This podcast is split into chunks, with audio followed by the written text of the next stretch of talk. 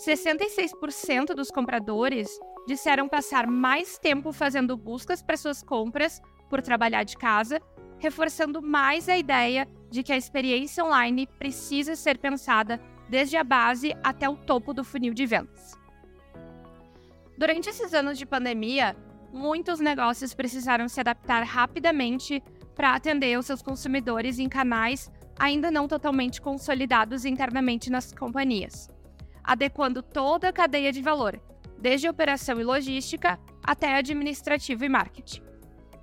Muitas empresas acreditam que a remodelagem, o investimento na experiência de compra online demanda automaticamente estratégias e tecnologias super disruptivas. Mas, na verdade, o desejo dos clientes nada mais é do que uma jornada personalizada de acordo com as suas necessidades. Um site ou aplicativo com fácil navegação e disponibilidade de estoque de produto, por exemplo.